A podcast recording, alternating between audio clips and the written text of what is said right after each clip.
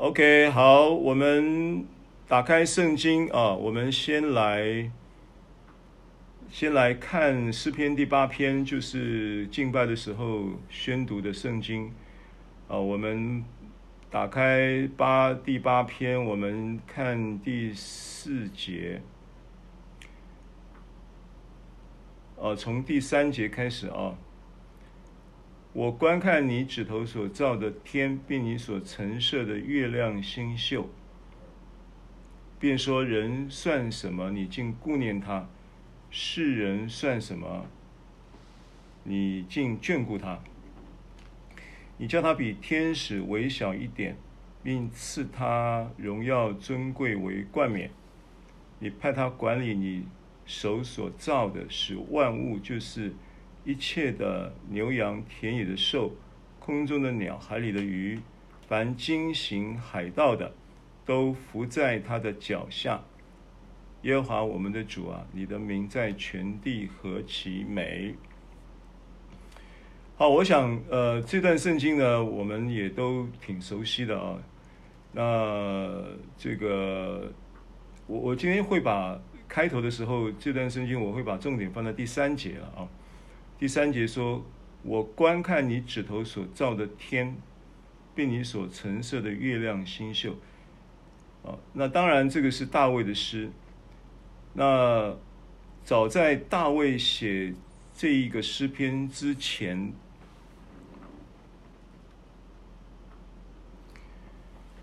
啊，大卫在写这个诗篇之前呢，就有一个人呢，叫做亚伯拉罕。记得吗？在创世纪，亚伯拉罕呢，他在在创世纪里面记载啊，呃，应该我看一下，应该是在十二章，我看一下啊，看十二章还是十五章啊？创世纪的这个亚伯拉罕，他在被神呼召的时候。神亲口的呃，就应许了他，应许他呢，说他的亚伯拉罕啊，我们先看一下十五章啊，十五章这里记载了亚伯拉罕被呼召啊，被呼召就对耶和华在异象对话有话对亚伯兰说了啊。就是十五章第一节，耶和华在异象中有话对亚伯兰说，啊，意思就是说，亚伯兰，亚伯兰就是亚伯拉罕，还没有改名之前叫亚伯兰。那亚伯兰呢，就领受了，在异象中呢，就领受了神对他说话，说什么呢？说你不要惧怕，我是你的盾牌，必大大的赏赐你。然后呢，亚伯兰就就就说我我没有孩子了，我既无子，你还赐我什么呢？啊，并且我要承受我家业的是大马色人以利以谢。啊，那亚伯兰又说了，你没有给我儿子，那生在我家中的人就是我的后嗣。啊，那耶和华就亲口应许他，这人必不成为你的后嗣，你本身所生的才成为你的后嗣。后来就生了以撒了啊，这是故事，我们都知道。第五节，于是领他走到外边，大概就是从一个室内走到室外了。那那个时间呢，应该就是夜间了啊。他说：“你向天观看，数算众星，能数得过来吗？”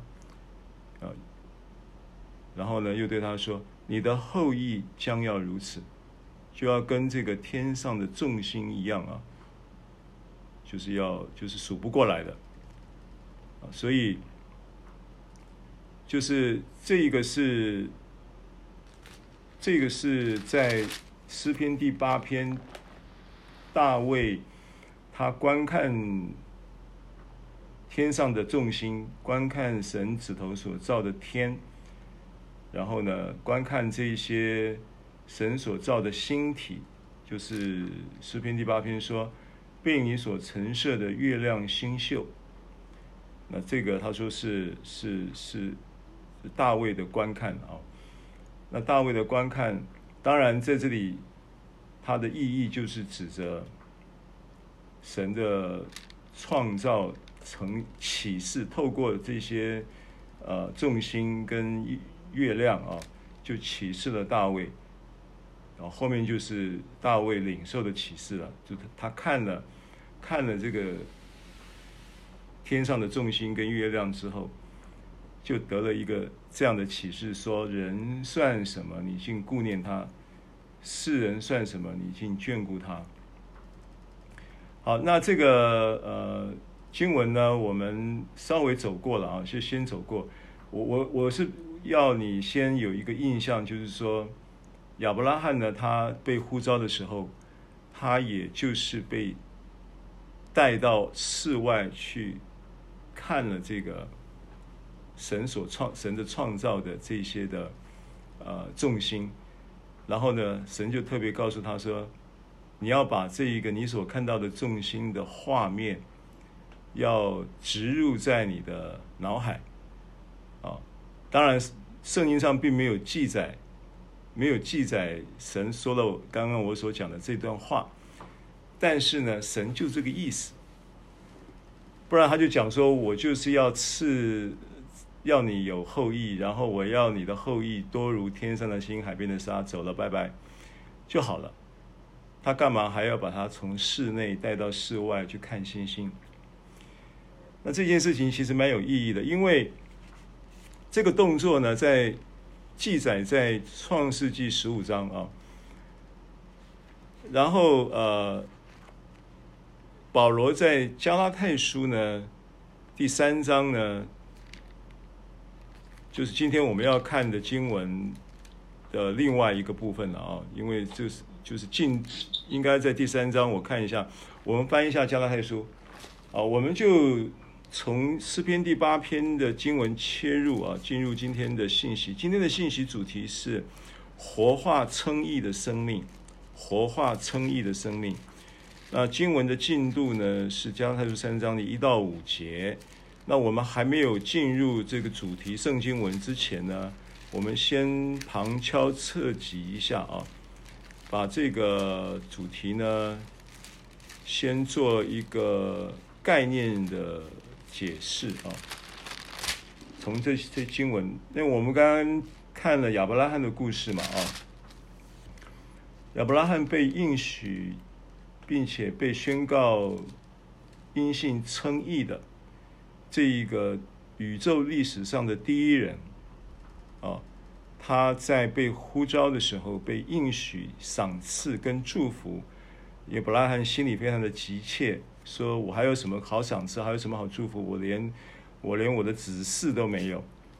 那神呢，就这样子透过这种啊室内引到室外的这样的一个引导跟呈现的方式呢，来让他建立一个眼见植入心中的图像，透过这个图像成为他的控制意象，让他呢持续在这个信心的道路上能够收获神所应许的这一切。所以这件事情呢，它的意义是什么呢？它的意义呢？就从加拉太书的第三章，加拉太书的第三章呢，呃，先看一下第八节了啊。圣经既然预先看明，神要叫外邦人因信称义，就早已传福音给亚伯拉罕，说万国都必因你得福。神亲自的向亚伯拉罕传了一个福音，这个福音呢，是亚伯拉罕呢被应许说万国都要因你得福。亚伯拉罕当时正卡在一件无子嗣的忧虑当中，神亲自呢就把刚才我呃，就是我们刚才看的创世纪十五章的记载啊，就。解了他的疑惑，并且给他反倒给他一个万国都必你都必因你得福的应许。而这个对话当中呢，也透过他在观看天上的众星，并把这个他所观看的众星，神要神意思是要他将这个众星的画面放在心中，成为他的控制意象。这是我的解读。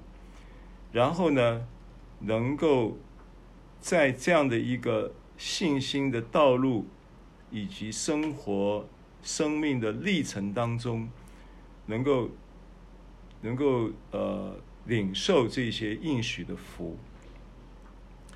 那加拉太书把这一个过程，加拉太书在三章我们刚刚读的第八节这个经文呢，把这一件事情呢，把它。解读或者是解诠释成为一个神向亚伯拉罕传福音，当然它是一个福音，是个好消息。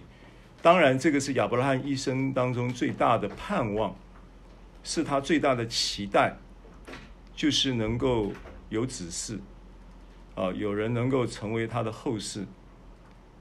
虽然他已经放弃了，当时其实他已经放弃了。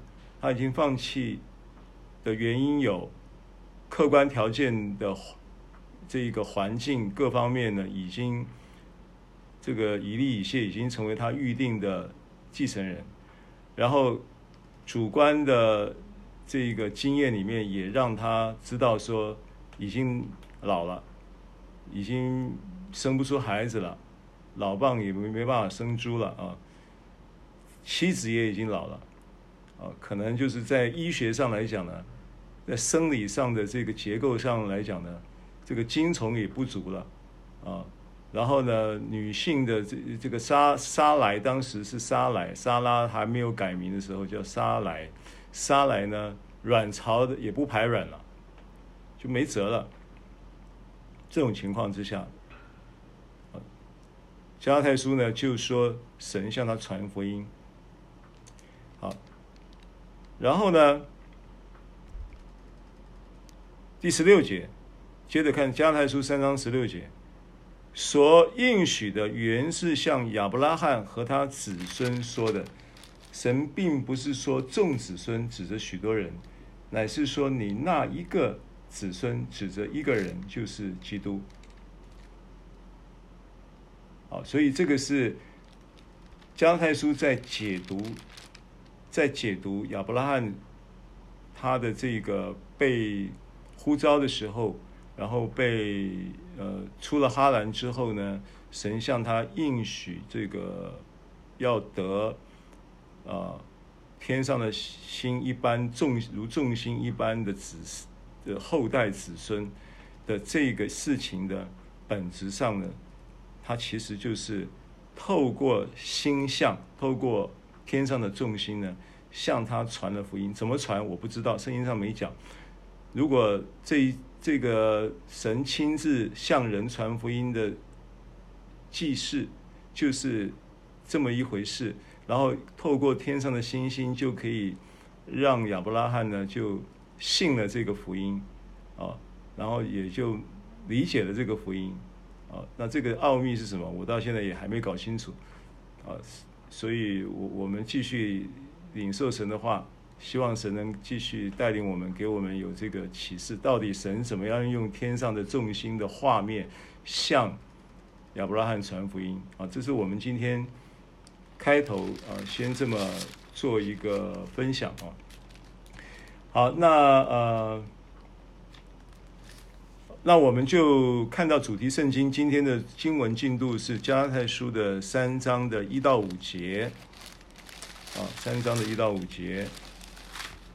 好，我们一起来看这个经文。大家，呃，圣经翻开来看到这段圣经，我来读啊。无知的加拉太人呐，耶稣基督钉十字架已经活化在你们眼前，谁又迷惑了你们呢？我只要问你们这一件：你们受了圣灵是因行律法呢，是因听信福音呢？你们既靠圣灵入门，如今还靠肉身成全吗？你们是这样的无知吗？你们受苦如此之多，都是徒然的吗？难道果真是徒然的吗？好，那呃，我想呢，这段圣经当然从字义上来讲呢，它就是在保罗从二章他呃揭示了因信称义的真理，然后见证了因信称义的真理的一个很重要的一个架构性的呈现之余呢，强调了一件事情，就是我已经与基督同。钉十字架的这一个真理，同钉十字架的这个真理呢，让他能够活着，让他能够被赋予生命，然后在这个被赋予的永恒的生命，就是永生的生命，带来一个永恒存在之神生命的生活品质。这个是“活着”这个词 “zao” 这个词的一个内涵，它包含了形而上的生命，也包含了肉身的生命，所以它是一个灵魂体生命各方面的一个整全的一个祝福，包覆在这个同定十字架所带来的一个活着的一种状态跟效益。啊，并且他强调说，我的肉身活着，也包含了我的灵魂的，呃，这个活着，并且他特别强调，如今在肉身活着，是因神儿子的信心而活，等等。那我们上次也提到，这个信心似乎也意味着保罗的生命里面有一种特别的生命的鉴赏力，他珍赏神儿子的生命。他保爱神儿子的生命，他保爱到一个地步，这个生命的价值，他说他看万事如粪土，啊，这是我们从圣经中可以找到一些证据来支持这个说法。就上次我们特别有跟大家谈到，这个信心呢，在保罗的这个所表达的生活哲学里面，它有一个特殊的鉴赏力，啊，所以信心会带来。你对神话语的渴望，啊，你为什么愿意花时间？啊，这个我我除了赶路医院的弟兄之外，啊，赶路的弟兄呢，其实十之八九呢，在开始进到赶路的医院的时候呢，听圣经呢，呃，几乎是听归说你说你的，他听他的啊，基本上听不懂，啊，但是听着听着久了以后呢，神的话语里面伴随着。这个神的儿子的信心，就进到了你的心中，然后呢，就在你心中产生了化学变化，然后接着又带出了一些物理反应，让你开始对神的话语有一个鉴赏力，有一个珍赏的能力。这是上一次我们有稍微提到这个概念，对不对？所以你开始呢，我跟你讲这个。这个是恩典，这个是恩典。许多许多的，不要讲非基督徒，就算是基督徒，很多基督徒他做了很多年很久的基督徒，做礼拜做了几十年的礼拜，都还没有不一定有这一个关于神话语的这种鉴赏能力。当你有了这个鉴赏能力的，的时候呢，你会很容易领受启示，明白吗？啊，这是我们对信心上一次提到的一个信心的这一个区块，啊，这一个角落，这个是我们平常比较少谈到的，啊，你会你会发现呢，你你你的生命会从这这一个点上面会亮起来，你生命会开始发光，啊，因为你已经开始有了一个。生命的鉴赏能力，尤其是对神话语的鉴赏能力，因为主的话就是灵，就是生命。啊，你对基督的生命有了鉴赏力，等同于你对神的话语就有也有了鉴赏力。你对神话语有了鉴赏能力，也等同于你对基督的生命有了一个特殊的鉴赏力。我觉得这个是，呃，我上一次特别有这么一个启示的分享啊。好，那今天呢？保罗的这个话呢，就画风在第三章就有的一个角度的转换，他换了一个督责的角度在跟加拉太人讲话了，好像前面都在憋着心里面呢一个要开口要来督责他们的那一股那一股气呀、啊，在三章就放出来了，所以话锋一转呢，就骂人了啊。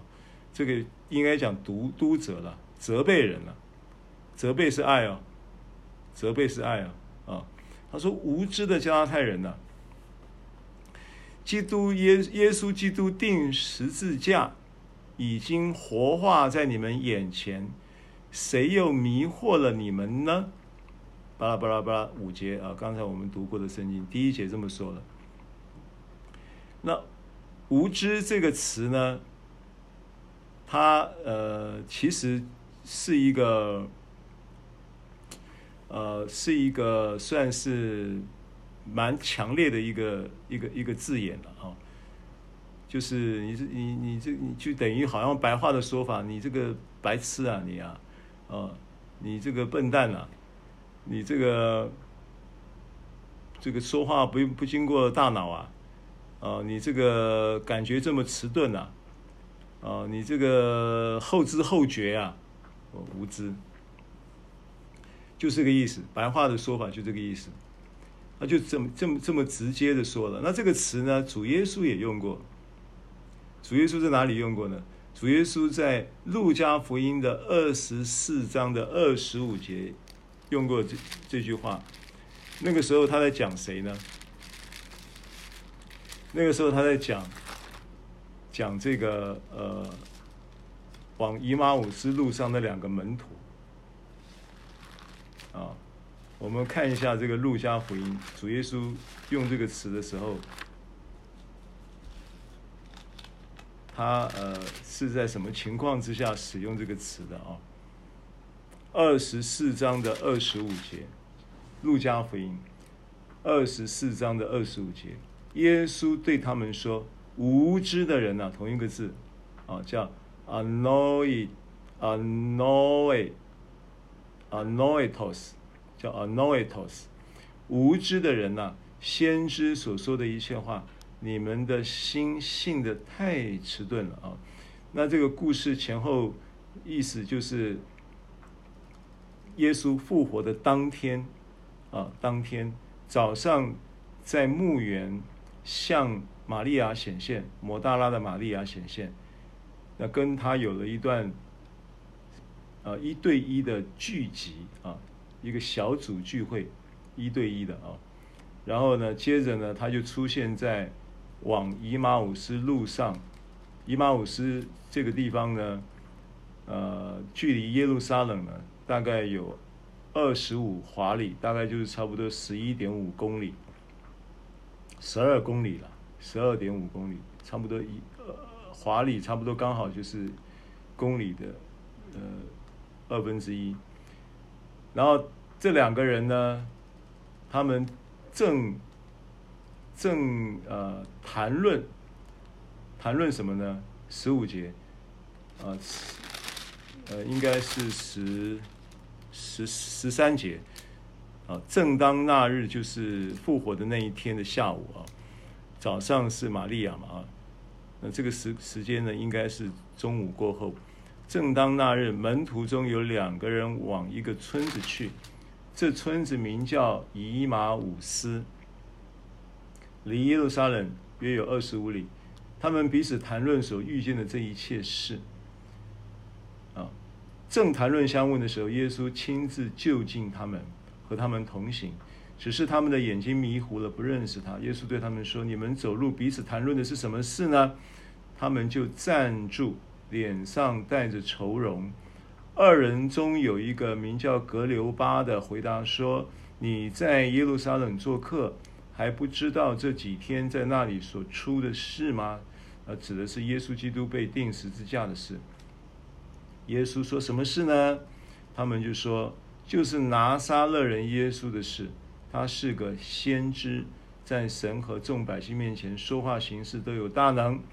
祭司长和我们的官府竟把他解去，定了死罪，钉在十字架上啊！就这一件事。好，那关键在二十一节了。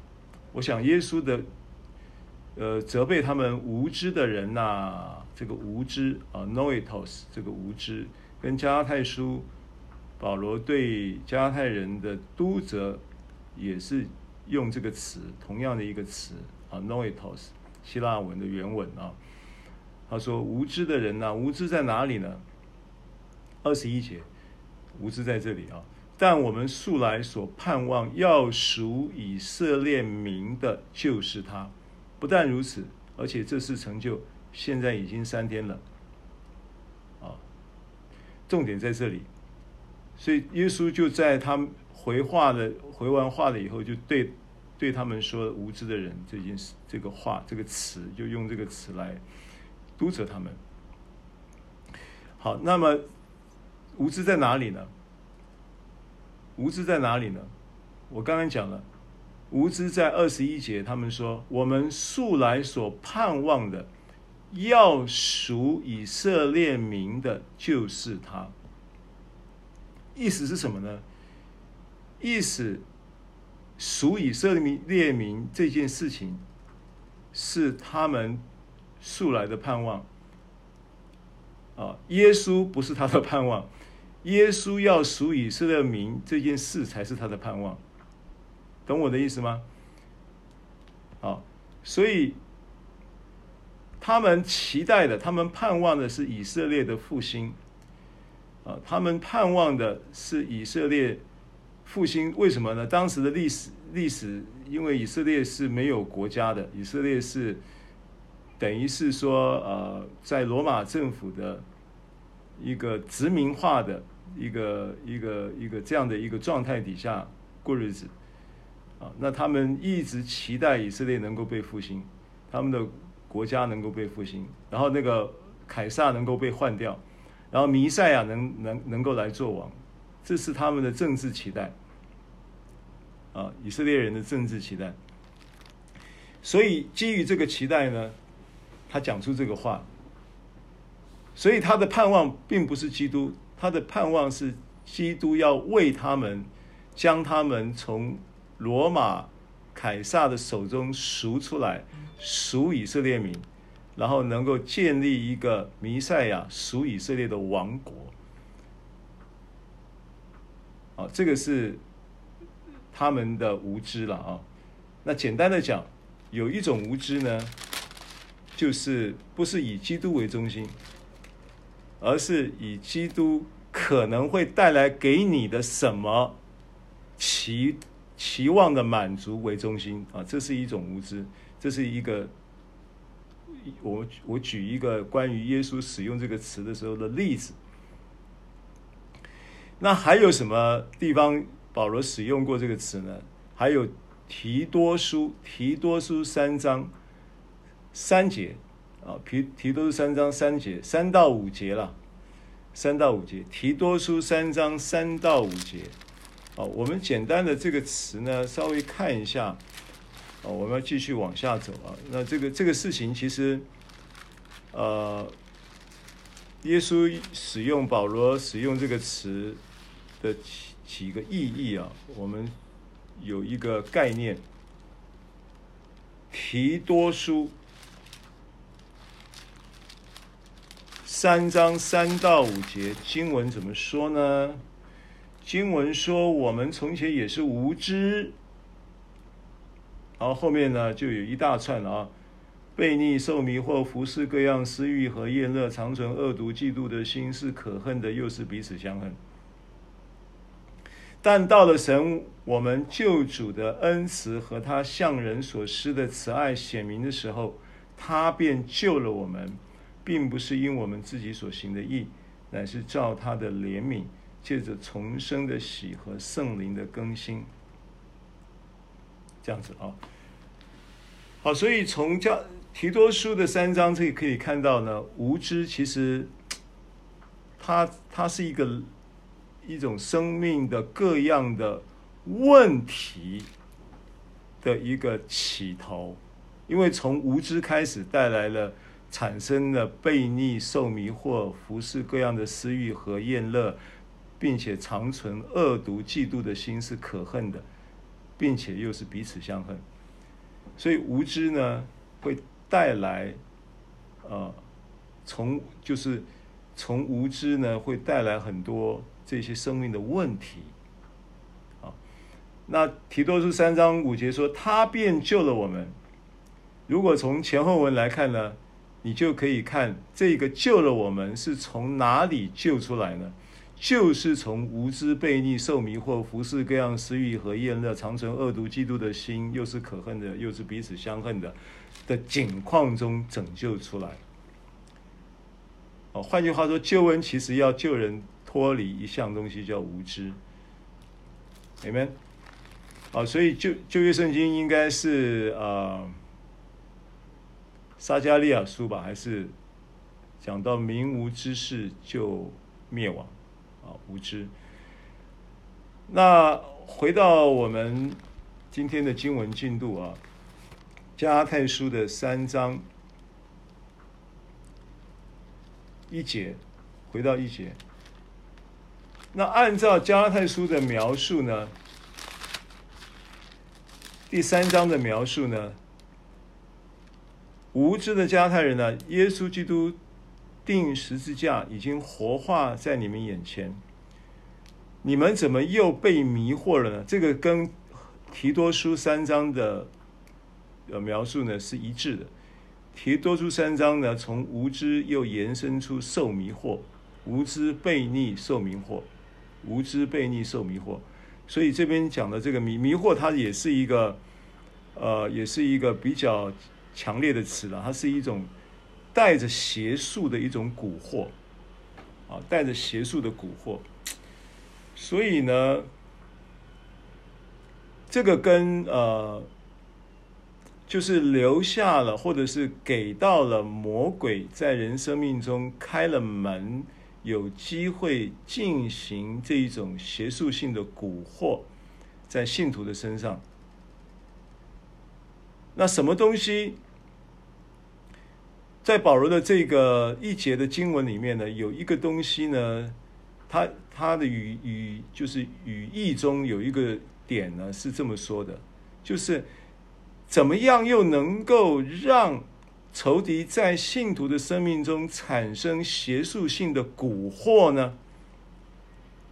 怎么样呢？是因为对耶稣基督钉十字架的真理呢，没有掌握清楚。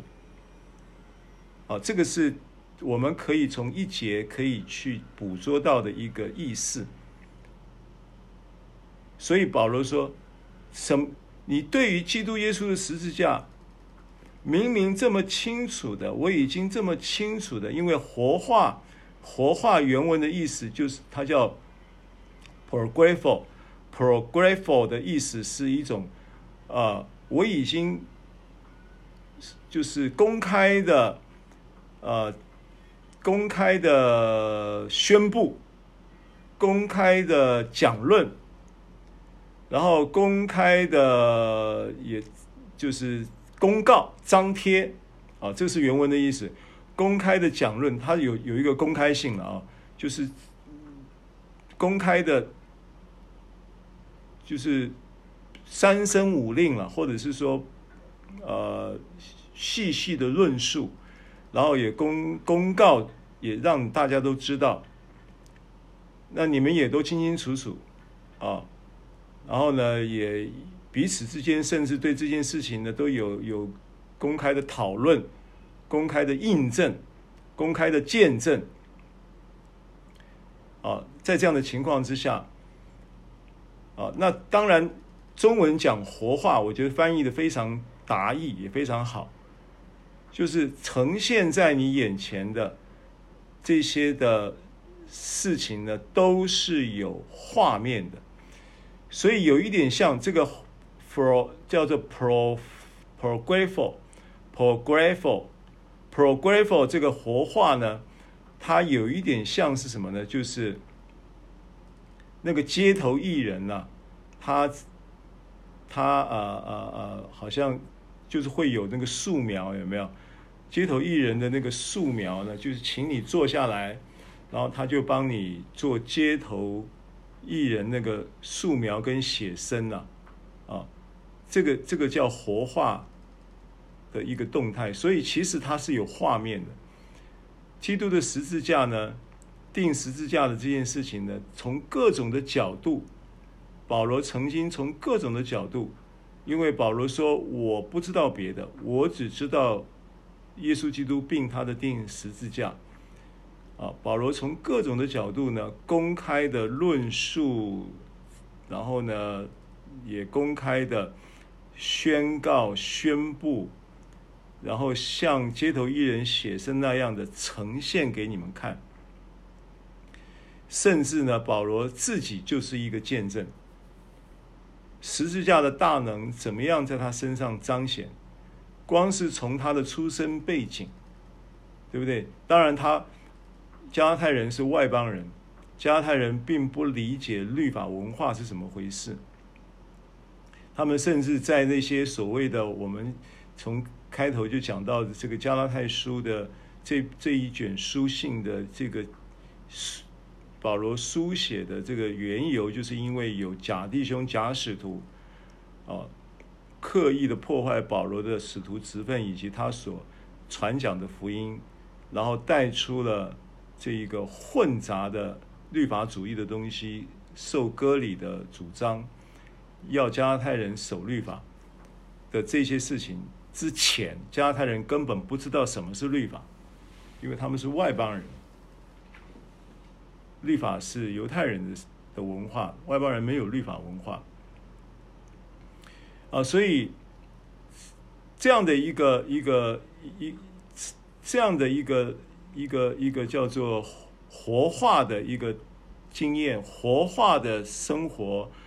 互动跟体验，建立教会的过程当中，跟你们三生五令公开的表示、讲论、叙述耶稣基督并他钉十字架，我怎么样能够在这样的一个原生原原原来是这样的一个律法的主义者，然后就律法的热心说是逼迫基督徒，就律法的义说是无可指责的这样的一个人，然后又能够因着耶稣基督看这些如粪土，这是保罗在讲的。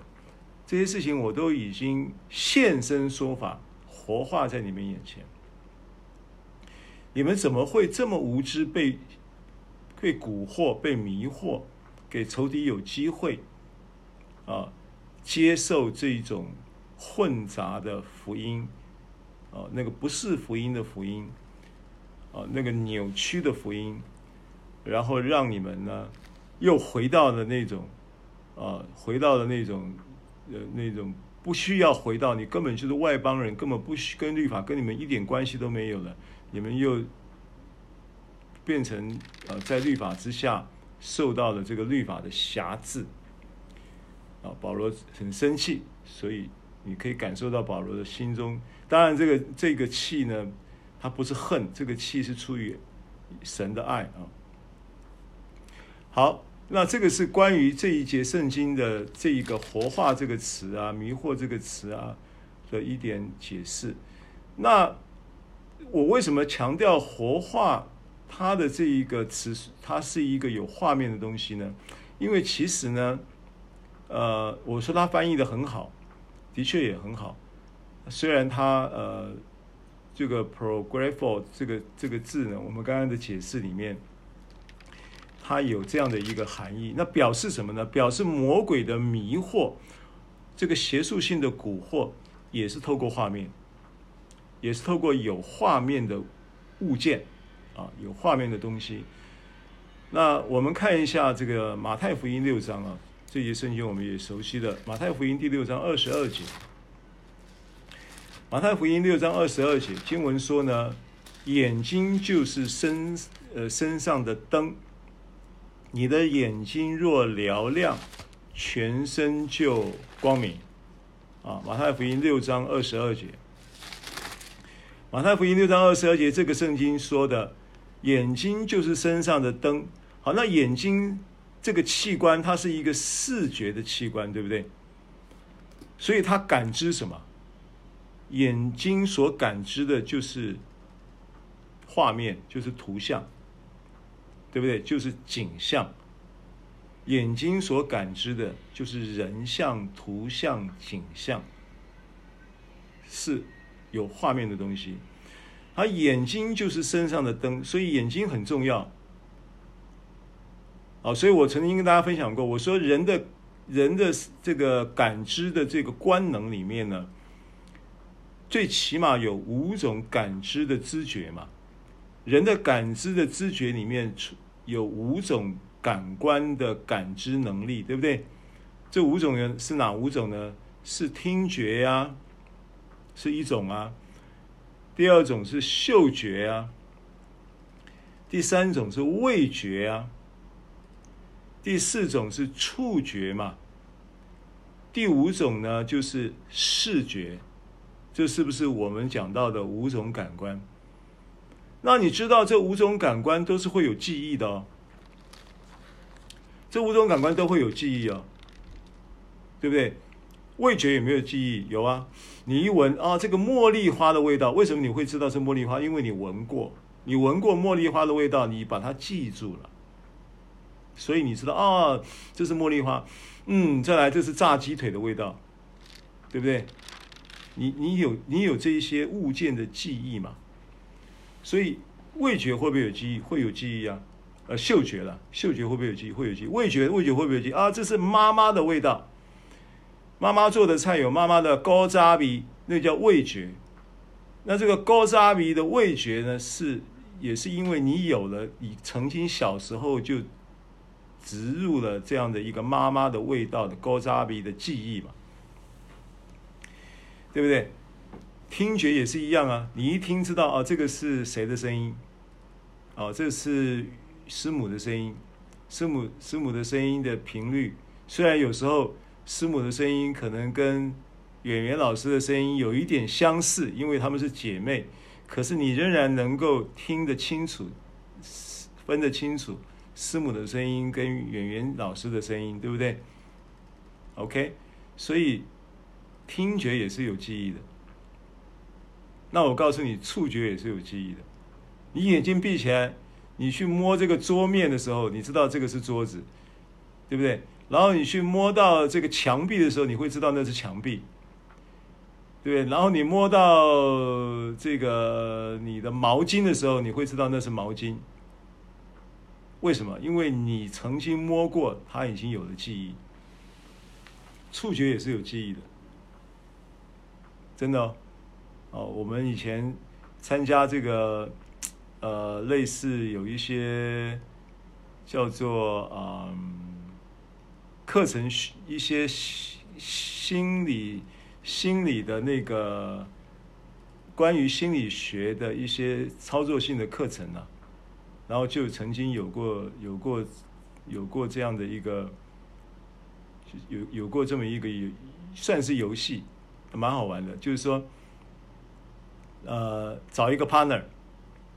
找一个 partner，就是每一个人都有一个 partner，然后这个 partner 呢，就是呃找到了以后呢，你跟他呃手跟手呢就握在一起，手跟手握在一起以后，然后你就要去把你跟这个 partner 手跟手握在一起的时候，啊的那个。握他的手的时候的那个手的手的表面，那个皮肤接触的时候，那个感觉，啊，你就会有感觉，然后这个感觉就会有记忆。那完了以后呢，就把灯关了以后，戴上眼罩，啊，就是你根本在那个一个一个群体的互动里面呢，你是看不到对方的。然后你就要透过去握这个碰到的手，去辨识哪一个人是你的 partner。这个游戏，哎，十之八九都可能都能找得到，十之八九都能够找得到，在触觉上的记忆的证明。这是一个曾经玩过的游戏。好，那那视觉就更不用讲了啊。这一天肯定这个视觉是也是有记忆的，对不对？你看过的东西，你当然会有印象，你会有画面。好，那其中呢，按照我们讲到这个五种感官的感知能力呢，它的这个会产生的记忆是不是会有记忆容量？对不对？Memory 记忆体，Computer memory，它有两种记忆体嘛，一种叫做硬碟的记忆，硬碟就是那个 hard drive。在你的电脑或者是在你的 notebook 里面都会有一个硬碟机，这个硬碟机是储存所有的档案在里面的。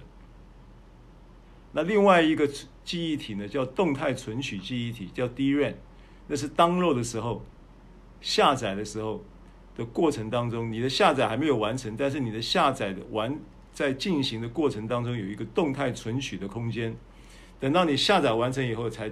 到 hard drive 里面完整的档案存到硬碟，但是下载的动态过程中是由这个 DRAM 在做动态存取。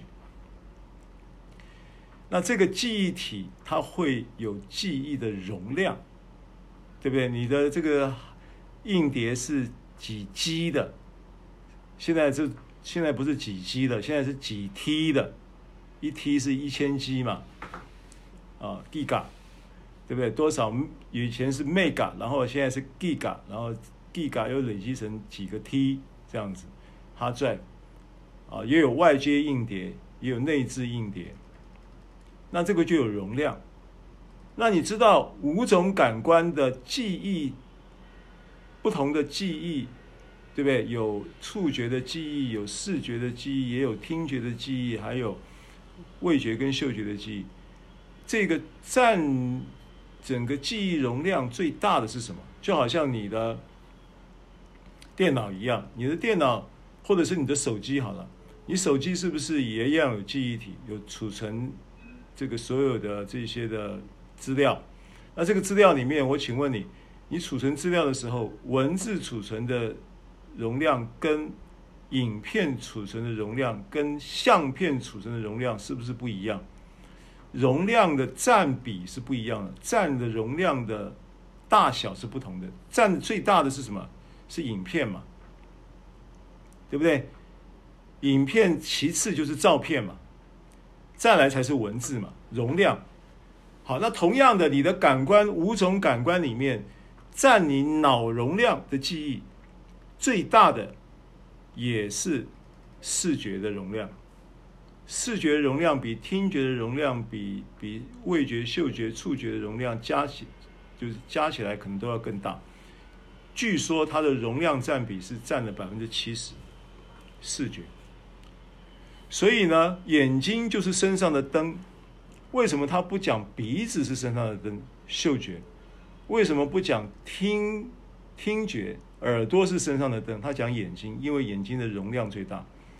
他说你：“你你的眼睛如果嘹亮，你的眼睛如果看得够清楚，当然这个眼睛嘹亮，我曾经分享过。Haplus 的意思是专一，专一的意思就是你的眼睛所看见的视觉所所所看见的这个某一个图像或者是景象啊，是对你来说呢，它是一个影响你。”啊，并且是带领你或引导你的一个主体，啊，意思可以这么理解。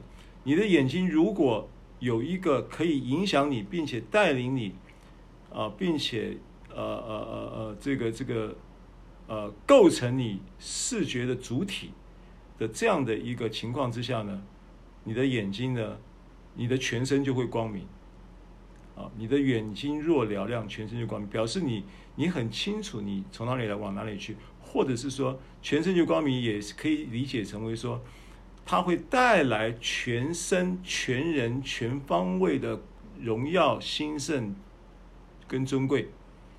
那这个当然呢，套在加拉太书三章的话呢，这个使你眼睛能够专一的。在这一个图像跟景象中被引导的，是指着耶稣基督的十字架嘛。啊，因为加拉太书三章，回到加拉太书三章，讲到说，无知的加拉太人呐、啊，啊，对不对？他说，你们的耶稣基督，耶稣基督钉十字架已经活化在你们眼前，谁又迷惑了你们呢？所以，如果今天呢，我们把刚才加太书的这个经文跟马太福音六章二十二节的经文把它套在一起的话，你就可以把它理解成：如果你的眼、你的、你的眼睛就是身上的灯，你的眼睛如果专注在耶稣基督并他的定时之下，你的全身就会光明，你这个人就会有全人、全方位、全身的的兴盛、荣耀以及健康、平安跟平安。啊，这个就是我们在。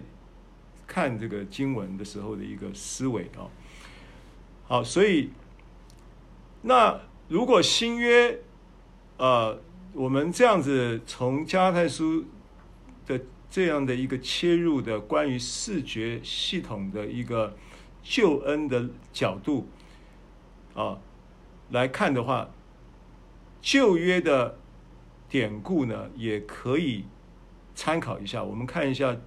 这一个关于救恩在旧约的时候，他的这个呃所谓的呃视觉画面的这样的一个影响，经文在创世纪第六章，挪亚的这个时代的时候，有过一次。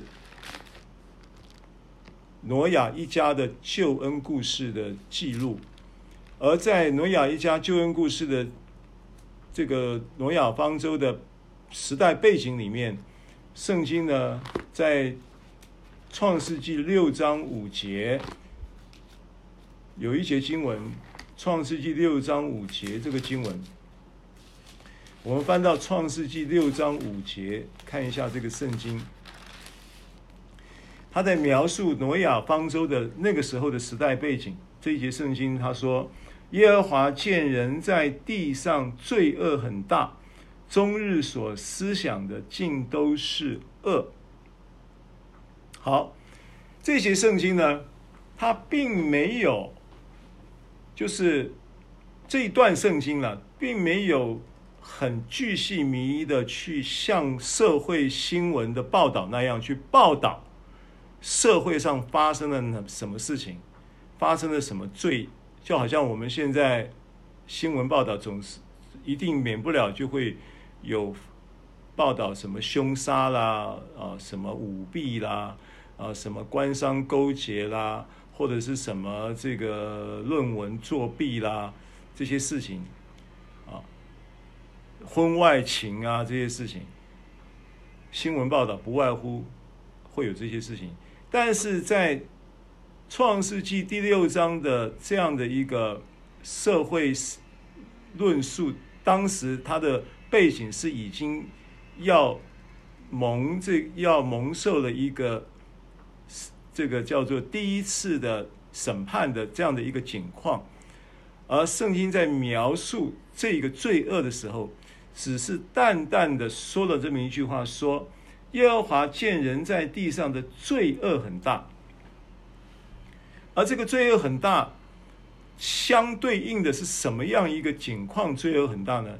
他是他说，终日所思想的尽都是恶，终日所思想的尽都是恶。这一件事情是。圣经在描述当时挪亚方舟的时代背景的罪恶很大，而这一个终日所思想的尽都是恶的这一个思想的思，思想的思，它的原文叫做耶策，耶策，希伯来语叫 “yeter”，，啊，那 “yeter” 呢，它的。中文的翻译呢，它有形状，有形状，啊，架构，或者是想象力，有这有这个词呢，有这几个意思。形状、架构、想象力。换句话说，这个中日所思想的思耶策儿的这个词，它的意思就是这个人的脑袋里面呢，有一些形状，有一个架构，有一个想象力啊。你去想啊，这个形状是不是一个一个画面？然后这个形状还没有成型之前，是不是会有你？就好像你在画图的时候，是不是会先画一个图的架构？然后呢，他在构思这一个这个图的形状架构，是必须要透过想象力的。啊，我们把这是这个耶策的这个词啊，啊。不是耶 Sir，是耶策，有那个齿齿的音啊，刺啊，ts 耶策，耶策的这个词呢，它就是有形状架构想象力，中文翻译就这个意思。所以，他中日所思想的这个思耶策这个词，它是形状架构想象力，是一个画面，它的画面都是二。画面都是二，就构成了《创世纪》六章五节在论在描述这个挪亚方舟的时代背景，罪恶很大。这个罪恶很大的时代背景里面的写照，就是中日的耶策，整天构思的这个构，就是构成的画面的这一个想象力呢，都是罪恶。都是尽都是恶嘛，就都是罪恶，都是邪恶的，都是不好的。那你不要把这个恶都想成用道德的概念来看，当然它有道德的元素在里面，恶里面有不道德的事情，但是这个恶里面还有什么事情呢？恶里面还有坏事情。什么叫坏事情？坏事情就是不好的事情。什么是不好的事情？生病是不好的，对不对？缺乏贫穷是不好的。对不对？然后呢？然后，呃呃呃，愤恨、恼恨、恼怒是不好的，对不对？还有什么是不好的？还有什么是不好的？还有很多负面的情绪，其实都是不好的。他脑袋里面呢，都是一些不好的图图像。然后呢，他的想象呢，总总是不好的，对不对？当碰到这个什么孩子，呃，放学六点应该要进家门，六点十五分了还没看到人，哎呀，会不会被人家绑架了？不好的，总是想的都是不好的，总是想的都是不平安的。哎呀，现在如果觉得喉咙有一点干干的，不太舒服，然后呢，眼皮怎么总是很重，怎么总是昏昏沉沉的？是不是 B A five 上升了 B A five、B O four 新病毒嘛，变异异就是变种的异，呃，叫做变异株嘛 COVID nineteen 了，哦，就是打个喷嚏就想说是不是癌症了？就是不好的，总是想的都是不好的，那想的不好的都会有画面的，而这个画面，我请问你哪里来的？我们刚刚讲是透过记忆嘛，对不对？你总是会有一些记忆画面，记忆画面，当然有一些还没有发生的事情是，不是你的记忆的东西，是魔鬼会给插图啊，哦，魔鬼，这世界其实就是。这世界上的事是什么事？约翰一书讲说，就是眼目的情欲、肉体的私欲跟今生的骄傲。看到没有？第一个是眼目，第一个给你画面了，让你看了。创世纪的时候，人犯罪，人犯罪怎么犯罪的？创世纪第三章记载这个人犯罪的时候。人犯罪的时候，记载在第三章嘛。第三章说第六节，于是女人见看见见眼睛，那棵树的果子好做食物，也悦人的眼目，看到没有？那这一个，这一个透过这个耶刺儿，就是透过一个图像的结构、形状，哦，不是应该讲，透过这个想象力构成了一个图像的形状，在你的心里面，这件事情，在夏娃的心里面，不是你的心里面，这件事情，因为鱼是女人，这个女人就是夏娃嘛。见那棵树的果子好做食物，也悦人的眼目。那这一件这一个插图，或者是这一个这一个耶侧的这一个呃想象力的构成图像的素描，是怎么来的？是因为跟魔鬼对话嘛？魔鬼把他的把他的恶的思维。善恶知识树的思维给到他了，他依据这个思维，对不对？就产生了这个想象的构结构跟图像。好，那现在讲到这里，我们要回到加拉太书，呃呃，就回到加拉太书。这个经文呢，就是加拉太书三章一节。啊，经文说，无知的加太人呢，耶稣基督钉十字架已经活化在你们眼前，谁又迷惑了你们？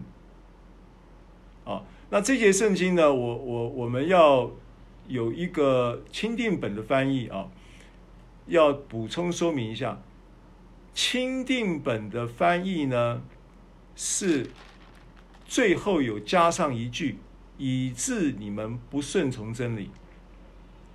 以致你们不顺从真理，所以整段圣经钦定本的翻译是说，是是是应该完整的第一节，请你在圣经上直接可以做个笔记，啊，就是在第一节的最后加上一句话，以致你们不顺从真理，啊，所以整节圣经应该读完了，是说无知的加太人呐、耶稣基督钉十字架已经活化在你们眼前，谁又迷惑了你们呢？以致你们不顺从真理。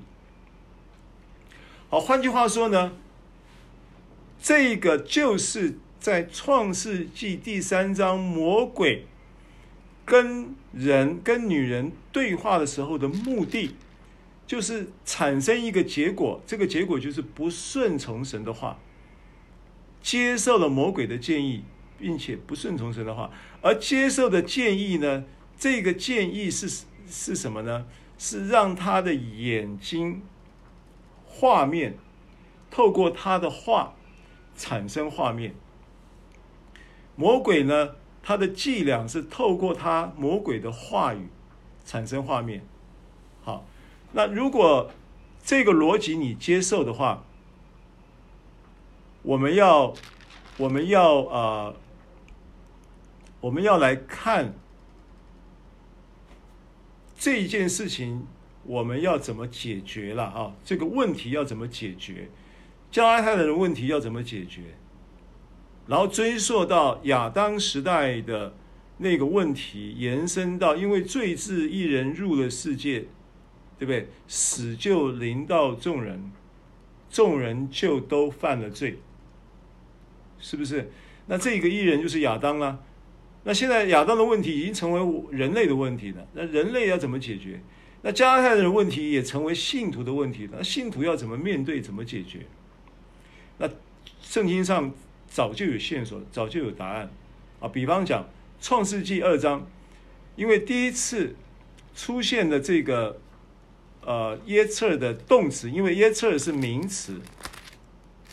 那耶侧的另外一个词叫亚萨，亚萨呢是动词，啊，名词是耶侧。那亚萨出现在哪里呢？第一次出现在二章创世纪第二章的第七节。创世纪第二章第七节，耶和华神用地上的尘土造人，将生气吹在他鼻孔里，他就成了有灵的活人，名叫亚当。这是最起初的时候，那个造人的造就是亚差，就是耶侧的动词亚差。神用地上的尘土造人，亚差的人。所以我要离这从这个亚差这个字，它是耶侧的动词，那它的意义是什么呢？它的意义就是你你要从神领受他的话语，对不对？领受神的话语，领受他神的话语啊，因为将生气吹在他鼻孔里，那个生气就是生命的意思。将生命吹在他鼻孔里，是这个亚差的这个动物，这个这个呃造这个词的一个动态描述嘛。这节圣经讲到了一个神完成的一个工作，这个工作叫做创造人类的工作。他造人的时候的亚亚差这个词，他是怎么造的？他的创造的这一个。动作的动态描述是什么？就是将他的生气、生命、生气原文是生命，将他的生命吹在他的鼻孔里，就是吹气。而吹气就意味着将他的生命赐给了人。那现在你要怎么样能够领受这个生命呢？神可以天天向你吹气哦。对不对？神可以天天将他的生命吹在你的鼻孔里哦，天天可以这样做。他说，因为圣经上约翰福音告诉我们说，六章六十三节说，主的话就是灵，就是生命。所以他怎么样将生命吹气在你里面？怎么样把这一个亚差，就是亚差，就是耶策耶耶策的动词。耶策的意思就是一个图像的，透过想象力带来的构图跟形状。所以你的一个耶稣基督并他钉十字架的生命构图，要透过你的想象力，然后有一个十字架的结构性的形状，渐渐的成型在你心里面。这个整个构图。透过想象带来构图跟形图像形状的这个过程，是一个嗯，是一个一个一个书写，一个叫做什么？叫做字，叫做字绘制的过程，绘制绘图的绘绘制的过程。啊，你你知道一一一一一个伟大的。尤其是尤其是油画，油画，油画呢，就好像是油画这样，啊，街头艺人的写生呢，他需要时间，他有一段时间，你坐在那里，他开始帮你做速写、素描或者是写生，对，快快的话可能半小时，那如果要更精致一点的话，可能要一小时。如果要连那个你的毛细孔，你知道有人有人那个那个素描。素描或者是那个那个叫水彩的那个人像，你你网络上我看过，他那个人像绘制，把那个人的那个毛细孔跟那个那个那个那个毛发、眉毛、眼睫毛、眼睛瞳孔的层次都表现出来，哦，那个就要需要很长的时间，可能要画好几个月。有的有的有的画呢，有的有有的画家呢，画一幅油画呢，要要要几年的时间呢。就是你画了，好像已经画完了，可油画可以一直继续画，一直画画画没完没了，可以没完没了的画。那你生命的这一个耶稣基督并他十字架的这样的一个要活化在你的心中，透过那一个想象力，然后能够构图。然后能够成为一个绘制，进入一个绘制的过程，然后成就一个完美的图像，完就仿佛神在你生命中，啊，在在成就成型在你心中，基督的，并他钉十字架的生命，这个称义的生命啊，在这一个绘制的过程中，其实它就是一个塑造的过程。这就是雅差这个词的意思，因为它是它是一个动词，是耶测的动词。耶测是一个透过想象力有一个图像的架构，然后绘制的一个具体的图像跟形状。那么雅差呢，它其实就是一个制作跟跟一个建造跟塑造的一个一个一个一个动词。然后它的原文呢？原文字根呢，又跟，呃，又跟了这个挤压成型，挤压透过塑造，它有一个挤压，啊、挤压成型的意思，它它亚差是这个意思。所以耶和华神用地上的尘土亚差造人，他怎么做的？他的动态作业的程序是什么？很简单，就是吹气。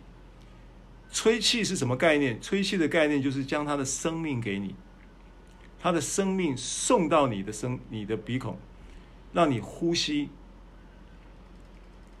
啊，因为呼吸是用鼻子的，所以，所以这个意味着什么？意味着你在领受那个就我的话就是灵，就是生命的同时，正如人在。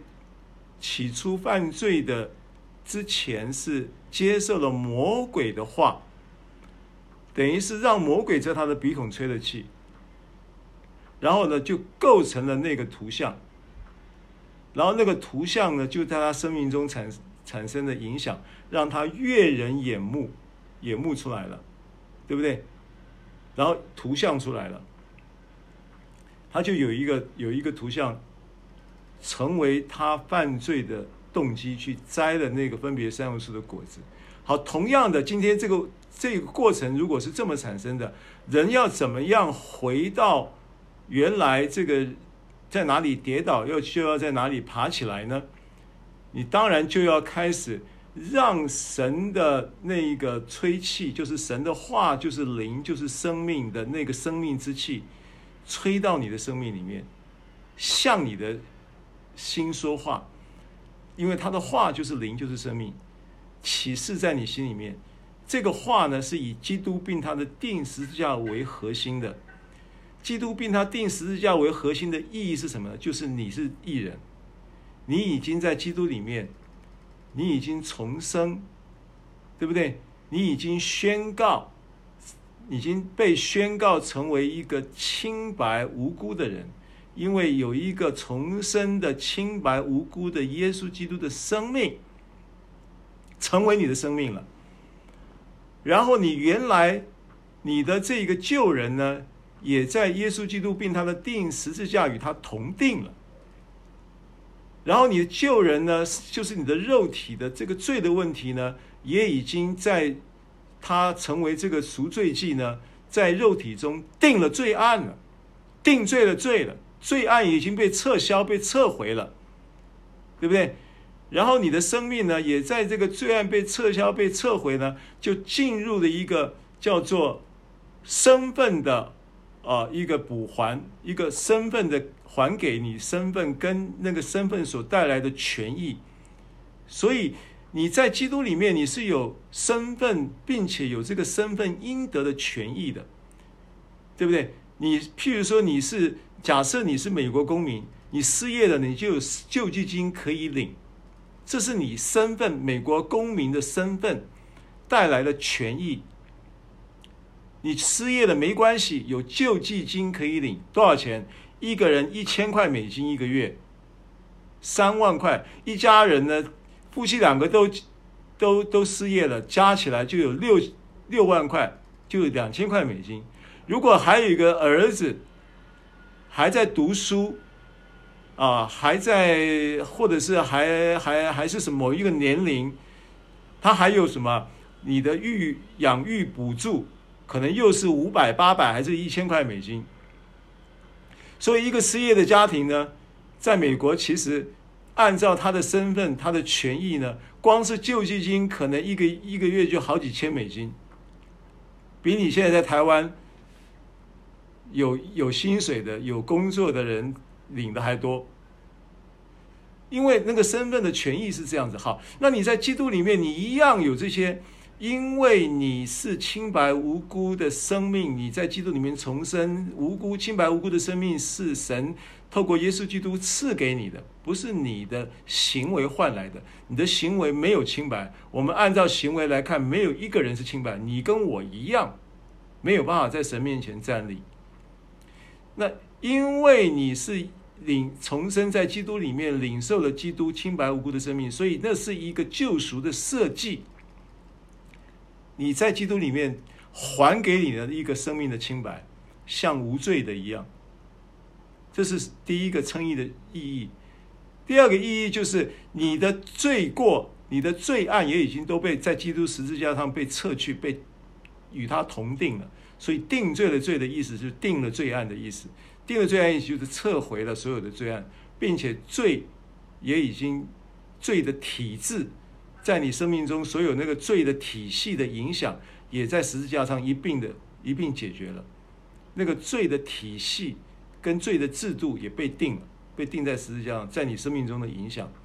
所以不但你的过犯罪案被撤去了，那个罪的体制跟体系在你身上其实是无效的，你是有能力可以拒绝的。对不对？所以你不欠肉体的债，肉体罪的问题已经解决了，对不对？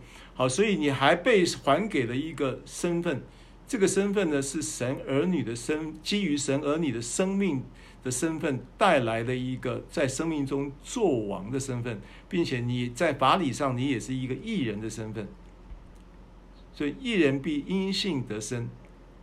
那这些事情要怎么样发生在你身上呢？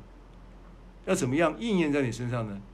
相信，相信什么呢？相信福音的真理，相信神的话。所以，当你相信神的话，相信福音的真理，就等同于让神的灵在你生命中吹气。主的话就是灵，就是生命。吹了气了，吹了气了，用地上的尘土、尘土造人，亚差了，亚差进来了。那个亚差的东西呢，就会塑造，就会建构。就会激动、激起你的生命的想象力，建构一个图像，并且画上一个形状，形成一个图、一个画面，活化在你心里面。因为魔鬼是这样子破坏人的生命，而我们在哪里跌倒，哪里爬起来。现在用魔鬼其人之道，还治其人之身。来反制魔鬼的作为，阿门，明白吗？啊，那你说那这样子就好了吗？我难道这样子就解决问题了吗？的确，圣经上就是这样子，因为这样子做，按照我们刚刚所说的逻辑，《创世纪》二章七节，如果你的生命就是这样子被创造的。你就在这个创造的大能当中，继续的去创造的那一个生命的前程吧。你生命的前程也是透过这样子创造出来。基督徒的生命前程是这样子创造出来的。它可以让你在职场上无往不利，它可以让你在家庭生活中无往不利，它可以让让你在人际关系的经营上无往不利，它可以让你在各样的事上全方位的、全面的得到丰收跟祝福。就是。就是这么简单的一个逻辑，所以今天的这个课程的主题呢，就是在告诉你，活化你称义生命，活化你称义的生命，就是这么活化的。好，那我们再来看一些圣经啊，我们再来看马太福音第五章二十八节，我们看这个圣经啊，时间已经快到了，那那今天呢，这个。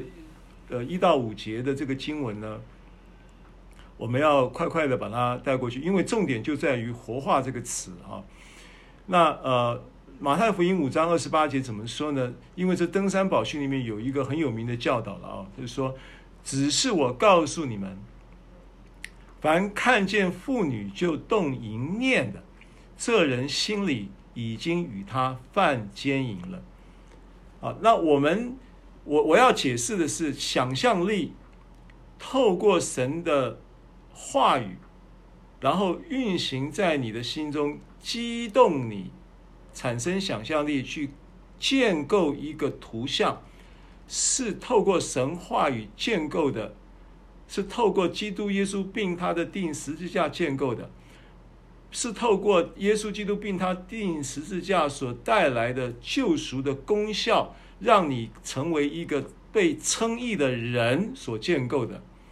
而这一个想象力呢，其实就是创造力的基础。而在神看呢，这一个想象其实就已经是行动了。为什么呢？因为马太福音五章二十八节，我们刚刚读的经文说：“只是我告诉你们，凡看见妇女就动淫念的，这人心里已经与她犯奸淫了。”那耶稣讲这个话的逻辑呢，是什么？这个逻辑就是我刚刚讲的逻辑：想象就是行动。在神看，你还没有跟这个妇女犯奸淫，没有具体的奸淫行动。没有捉奸在床，没错。可是，在神看，你看到这个妇女，你就有了想象力带来的构图跟形象，有一个图像，那个图。所以，如果你看见妇女，你就动淫念。这句话的意思，就是指着你已经产生的图像，因为你透过看见，透过眼目，已经产生了在心中的图像。如果你产生了在心中的图像，其实你就是已经与他犯奸淫了。所以从这一节圣经就可以下一个结论：在神看，想象就是行动，想象力就是创造力的基础。所以从这个经文，我们要从另外一个正向跟积极面来看这个事情是什么呢？就是箴言四章二十节到二十五节所说的：你要留心听我的言辞，侧耳听我的话语。都不可离你的眼目，不可离你的眼目，就是要有一个构图在你的心中。而且他说，不可离开你的眼目的同时，你要透过这个想象力去建构一个图像，存记在你心中，还要有图档。你必须要建立图档，是关于十字架并耶稣基督并他钉十字架带出称义生命的图档。你是富足的，你是公义的。然后你是健康的，你是强壮的，你是荣美的，你是荣耀的，因为他已经赐你荣耀和尊贵为冠冕。你在基督里面，你是具备这样的身份，你会有这样的形象的。你要这样子来自我建立一个基于他的言辞跟他的话语而带来的一个图像的图档。存记在你心中存档，然后呢，你得到了这个档案，得着它的，其实这边前后文在讲的就是得的，得了这个这个话，得这个话带来的什么图档，得这个话带来的这个图像跟档案，这样子的话呢，你就得了生命，并且你就得了一全体的良药。这个跟马太福音六章二十二节有异曲同工之妙，全眼睛若来亮，全身就光明，一全体的良药。然后你要保守它，为什么你要保守它？因为有敌情，因为魔鬼就一天到晚在你里面换档案，偷偷的把你的档案抽掉，然后重新插一个档案进去，不是很多这这样子干的吗？电影里面都有这种潜入间谍潜入了这个办公室，把档案拿出来，然后抽掉以后换一个错误的档案，换一个假的档案进去。魔鬼干这种事，所以你要保守你的心，胜过保守一切。啊，一生的果效都是由这个眼目所纯净的图档而发出，Amen。所以你也要除掉邪僻的口，弃绝乖谬的嘴。然后呢，你的眼目要向前正看，你的眼睛当向前直观，啊，然后要要要要定睛在耶稣，对不对？要仰望锁定那个耶稣基督并他的钉十字架，正如保罗所见证的。我不知道别的，我只知道耶稣基督并他的钉十字架。所以你怎么样建立图档呢？加拉太书二节就是答案。我只要问你们这一件事：你们受了圣灵是因行律法，还是因听信福音呢？是透过听信福音来建立新的图档。好，我们今天分享到这里，我们下礼拜再继续的分享。请云敏牧师带我们做一个结束祷告。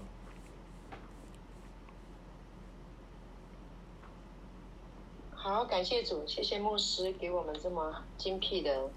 呃，真理的教导，感谢主，阿利路亚，称义，感谢主，我们已经在十字架上被耶稣称义，阿门是我们的身份，也是我们的生命。阿门。主，我们向你献上感恩。阿门。谢谢你的圣灵，透过呃信息来启示我们，打开我们心中的眼睛，让我们看见耶稣基督，并他定十字架，称义了我们的生命，就让我们看见我们已经得到了，因为耶稣已经完成了这个工作。主啊，没有人能够废掉你所完成的呃工作。主，我们向你献上感恩，献上赞美。